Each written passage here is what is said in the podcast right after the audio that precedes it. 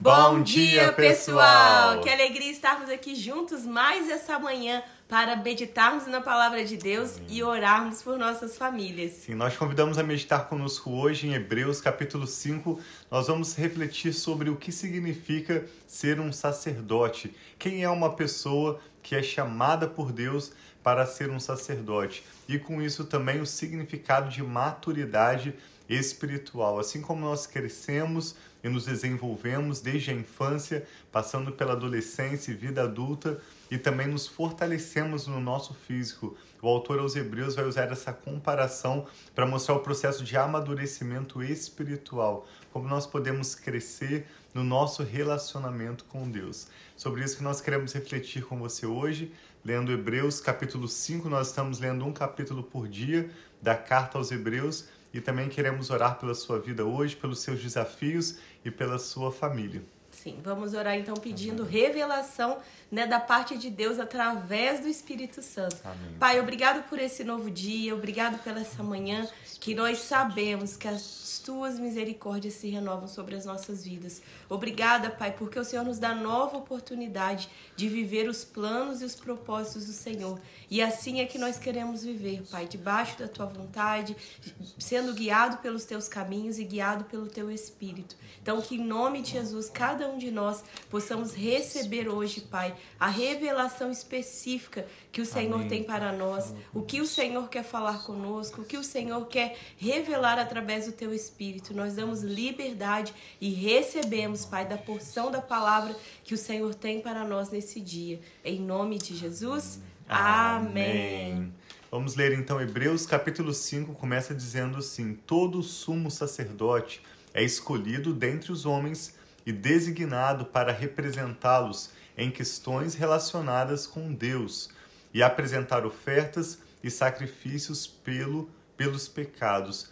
Nós lembramos que essa carta foi escrita certamente para uma, um povo judeu, né? para um, os destinatários eram judeus, então eles entendiam muito bem do que o autor está falando aqui no início. O povo judeu tinha o hábito de oferecer sacrifícios, de oferecer ofertas conforme a lei de Moisés mandava. Então, o que ele está chamando atenção a partir do que o povo de Israel, né, que recebeu essa carta, já sabia, é sobre um relacionamento pessoal que Deus tem para cada um de nós através de Jesus.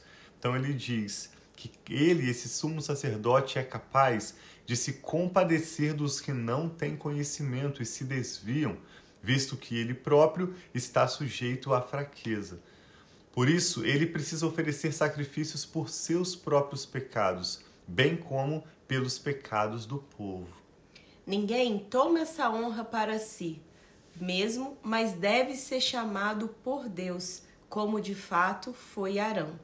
Da mesma forma, Cristo não tomou para si a glória de se tornar sumo sacerdote, mas Deus lhe disse: Tu és o meu filho e hoje te gerei. Isso nós encontramos em Salmos 2. E diz em outro lugar: Tu és sacerdote para sempre, segundo a ordem de Melquisedeque. Isso está em Salmo 110, verso 4. Salmo 110 é o salmo mais citado, não apenas nessa carta aos Hebreus, como em todo o Novo Testamento. Então, esse é um salmo que, quando você quiser meditar, nós sugerimos. Certamente, a, a Bíblia é a palavra de Deus, mas esse é um dos textos que tem mais revelação nas Escrituras, porque, ao serem inspirados pelo Espírito Santo, todos os diferentes autores dos livros do Novo Testamento usaram e repetiram diferentes trechos do Salmo 110, que é um salmo curto, mas o Salmo 110 é o texto do Antigo Testamento mais citado no Novo Testamento, um texto de extrema importância. Verso 7, Hebreus 5, 7.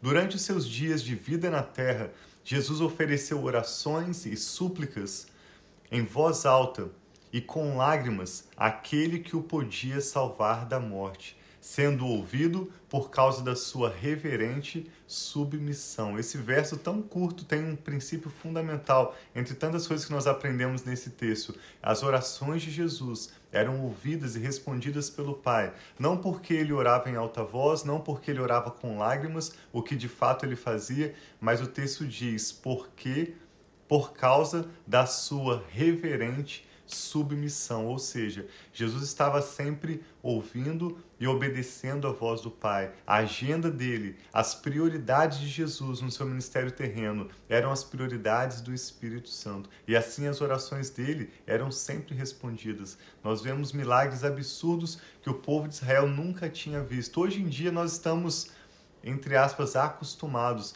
Nós oramos pelos enfermos e eles são curados. Nós temos experimentado milagres de todas as formas, porque nós hoje vivemos guiados pelo Espírito Santo. Nós temos o Espírito Santo habitando em nós, mas isso não foi sempre dessa maneira. Quando Jesus veio em seu ministério terreno, as pessoas ficavam abismadas como que ele podia com uma ordem libertar uma pessoa endemoniada, curar um enfermo ou ressuscitar um morto. Milagres extraordinários que Jesus viveu. Aqui diz que se deviam à sua reverente submissão. Verso 8. Embora sendo filho, ele aprendeu a obedecer por meio daquilo que sofreu.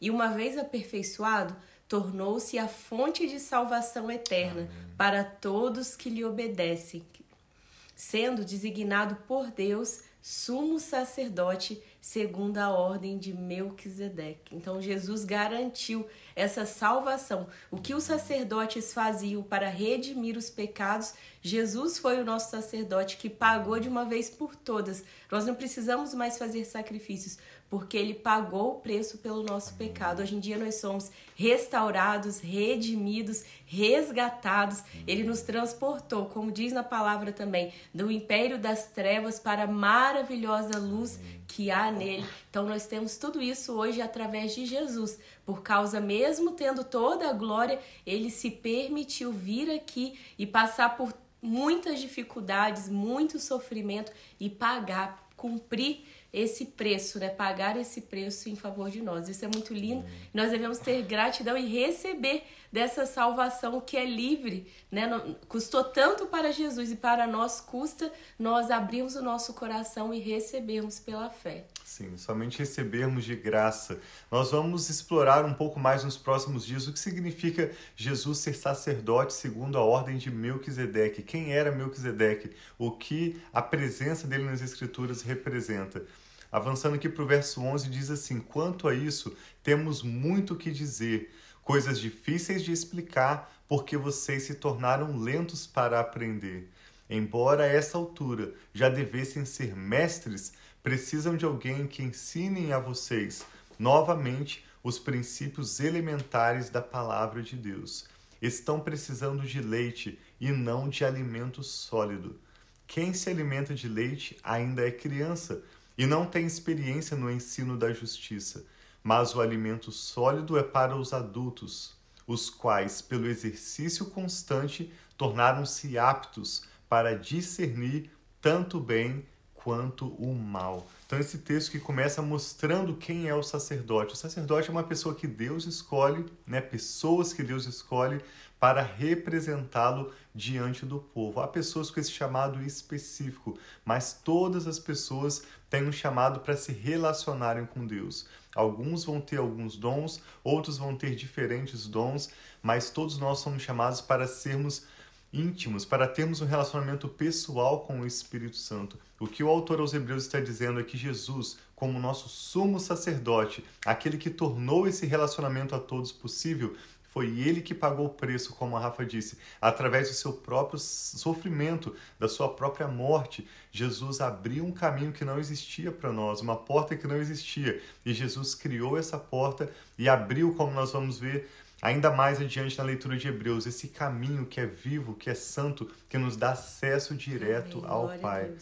E é muito interessante quando ele encerra falando sobre essa ilustração do alimento, ele mostra que algumas pessoas espiritualmente, independente da idade física, Espiritualmente, algumas pessoas ainda precisam se alimentar de leite. Leite é o primeiro alimento que qualquer bebê, qualquer ser humano vai ser introduzido na sua alimentação. Mas a ideia e o ideal é que depois do leite essa criança possa experimentar. Eu lembro dos nossos filhos, quando nós começamos a dar a eles papinha de fruta, alguns sucos, e aí um pouquinho mais vai acrescentando uma sopinha, um pouquinho de arroz com feijão, amassadinho, e o autor aos Hebreus está dizendo: nós somos chamados a nos amadurecermos na nossa vida espiritual. E algo muito interessante que eu e a Rafa estávamos conversando ontem à noite, ao lermos esse texto, é sobre a capacidade de nos tornarmos aptos para discernir entre o bem e o mal. Se você parar para pensar, lá no Éden, no princípio, a única coisa que Deus proibiu o homem e a mulher foi eles de comerem o fruto, lembra? Do conhecimento do bem e do mal. Deus permitiu que eles comessem de todas as árvores do jardim, mas ordenou que não comessem do fruto do conhecimento do bem e do mal. E aí uma questão que nós nunca tínhamos refletido antes veio à nossa mente. Nós sabemos que nós temos sido chamados para sermos guiados pela voz de Deus e não comer desse fruto para nós podermos saber o que é melhor por nós mesmos. Sim, sermos guiados pela voz do Espírito, mas esse texto vai mostrar que à medida em que nós obedecemos a voz do Espírito Santo, à medida em que nós vivemos, ensinamos e praticamos uma vida de justiça, o que, que vai acontecer como consequência? Nós não precisamos comer desse fruto do bem e do mal. Nós não precisamos fazer o que é proibido. A palavra de Deus mostra que o próprio Espírito Santo vai desenvolver em nós esse dom espiritual do discernimento. Nós vamos ser capazes de discernir entre o que é bem e o que é mal. Nós não estou aqui querendo trazer uma afirmação, mas uma reflexão. Se Deus proibiu Adão e Eva de comerem do fruto do conhecimento do bem e do mal, mas aqui nós vemos que discernir entre o bem e o mal é importante, então por que, que Deus proibiu Adão e Eva de comerem do fruto daquela árvore? Será que Deus não queria que Adão e Eva e nós também desenvolvêssemos essa habilidade ao vivermos em comunhão com Ele, praticando, obedecendo o que a voz dele diz? Isso é o nosso chamado para nós nos amadurecermos e crescermos o nosso relacionamento com Deus. Um processo lento, um processo que não vai vir de simplesmente comer um fruto ou tomar uma atitude e ter um resultado rápido, que foi a escolha de Adão e Eva. E aquilo resultou em morte para eles. Mas nós somos chamados a um processo lento, a um processo dia a dia, de nos relacionarmos com o Espírito Santo, aprendermos a ouvir, discernir a voz de Deus e assim vivermos o melhor que Ele tem preparado para nós. Né? Amém. Então, que nós possamos receber desse presente, né? E que a cada Amém. dia nós possamos estar alimentando mais e mais. Em algum momento ele fala que é que é algo que é treinado. Uhum. Então, seja né, o exercitado, algo que vai crescendo, é crescente. Então nós estamos aqui todas as manhãs, cada um de vocês que tem buscado todas as manhãs, eu tenho certeza que você não é o mesmo ou não é a mesma desde quando nós começamos essa live. Nós temos crescido, temos nos alimentado mais e eu tenho certeza que vocês também. Então isso de poucos em poucos, lendo mais a palavra, orando mais, aplicando fé naquilo que nós precisamos, nós vamos crescendo e nos amadurecendo. Quantas coisas ao longo da nossa caminhada cristã nós vamos aprendendo. E tem coisas talvez que nós aprendemos que são simplesmente rituais, ritos, e que nós precisamos muitas vezes deixar de lado para experimentar de uma verdadeira intimidade com Deus. Então, que nós possamos, mesmo nós que já estamos há muitos anos na caminhada cristã, sempre pedindo para Deus, é, essa é uma oração diária minha, Deus, sonda meu coração, mostra Amém. se há em mim algum caminho mal, mostra se há algo que eu preciso fazer diferente, algo que eu preciso ter uma atitude diferente perante o Senhor, porque sempre Deus tem mais. E assim como eu lembro quando nós lemos Efésios, eu falei que é um dos meus textos favoritos, ele nos leva a conhecer né, a largura, a profundidade, a extensão do amor dele. Sempre há o que conhecer mais do amor de Deus, da presença, da, de quem Deus é na nossa vida. Então, esse é o desejo do nosso coração, que cada um de nós possamos caminhar mais em maturidade, caminhar em conhecimento e recebendo da, dessa maravilhosa graça, dessa presença de Deus em nossas vidas. Não tem por que nós, como cristãos, ficarmos vivendo na escassez, mergulhados em reclamação, mergulhados em ressentimento, porque nós temos a vida, nós temos o Espírito habitando em nós, a luz de Deus, nós vamos brilhar a luz dele. Então, que nós possamos ter esse canal de brilhar a luz de Deus, de radiar né, a luz dele, estarmos radiantes diante de Deus, mesmo que com circunstâncias, dificuldades. Mas nós vamos sermos permitir através do Espírito desenvolver e compartilhar dessa palavra. Então vamos orar. Amém. Tiago podia orar por nós, né, pelas causas e que nós possamos receber da palavra de Deus a cada dia, em nome de Jesus. Amém. Pai, nós te damos graças em nome do Senhor Jesus pela sua bendita palavra, pelo teu Espírito Santo que nos ensina tudo o que precisamos para viver a vida que o Senhor tem para nós. Obrigado pelo seu chamado para um relacionamento pessoal, mesmo o Senhor sendo um Deus grande, santo, todo-poderoso, criador e sustentador do universo, e nós tão pequeninos, mas te louvamos pelo teu imenso amor, pela sua fidelidade em todas as suas promessas, pela bondade do Senhor em nos atrair para mais perto do Senhor. Amém, que bênção, pai. pai, podermos te conhecer e prosseguir em te conhecer. Temos percebido, Pai, que não há nada nessa vida que se compare à realidade de nós descobrirmos o seu coração Amém, e agradarmos o Senhor porque o Senhor nos criou para o louvor da sua glória. E é isso que nós queremos, Pai, descobrir Sim, e experimentar a cada dia mais. Eu e a Rafa oramos por essa pessoa conectada conosco agora. Amém, Senhor. Para que em meio às suas dificuldades, assim como o Senhor Jesus foi aprovado nos seus sofrimentos, ele foi reverentemente submisso à sua palavra. Nós pedimos que o Senhor dê graça a essa pessoa que ora conosco agora Amém, para continuar Senhor. debaixo da palavra do Senhor em Sim, completa Senhor. obediência perseverando, mesmo em meio às dificuldades, na certeza de que o Senhor tem um bom futuro para ele e para ela. Amém, Nós oramos assim entregando seja, ao Senhor os pai. nossos filhos, aqueles que têm os seus netos, Recebe, cada pedido Senhor. de oração, cada nome que é apresentado ao Senhor agora. Eu e a Rafa oramos em concordância pelos teus milagres, pelas tuas maravilhas Amém, e especialmente por amadurecimento espiritual. Não um amadurecimento seja. de quem já acha que sabe tudo, mas o amadurecimento de crescermos em humildade e na capacidade de abrirmos nossos corações para que o teu Espírito Santo seja mais e mais bem-vindo em cada área de nossas vidas, Amém, possa assim cumprir para conosco o seu bom propósito e assim em tudo o teu nome, Pai, ser glorificado. Nós abençoamos agora cada pessoa que ora conosco, declaramos paz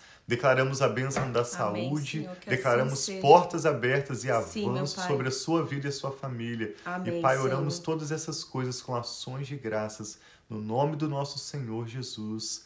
Amém. Amém. Então tem um dia Graças muito abençoado, que vocês Amém. possam né, aproveitar dessa presença de Deus, do Espírito, Amém. orar cada dia mais e experimentar da presença de Deus Sim. mais e mais. Amém. Reflitam nesse Salmo 110 que compartilhamos com vocês. Esse último verso, Hebreus 5,14, tão interessante, falando sobre o amadurecimento e a capacidade de desenvolvermos no relacionamento com Deus o discernimento entre o bem e o mal. É um processo longo, é um processo que requer paciência, que requer caminharmos juntos com Jesus dia após dia. Não apenas comermos de um fruto como Adão e Eva achou, acharam que aquilo ia resolver o problema deles, mas sim caminhando com Jesus dia após dia, nós vamos crescer para a glória de Deus. Que Deus os abençoe.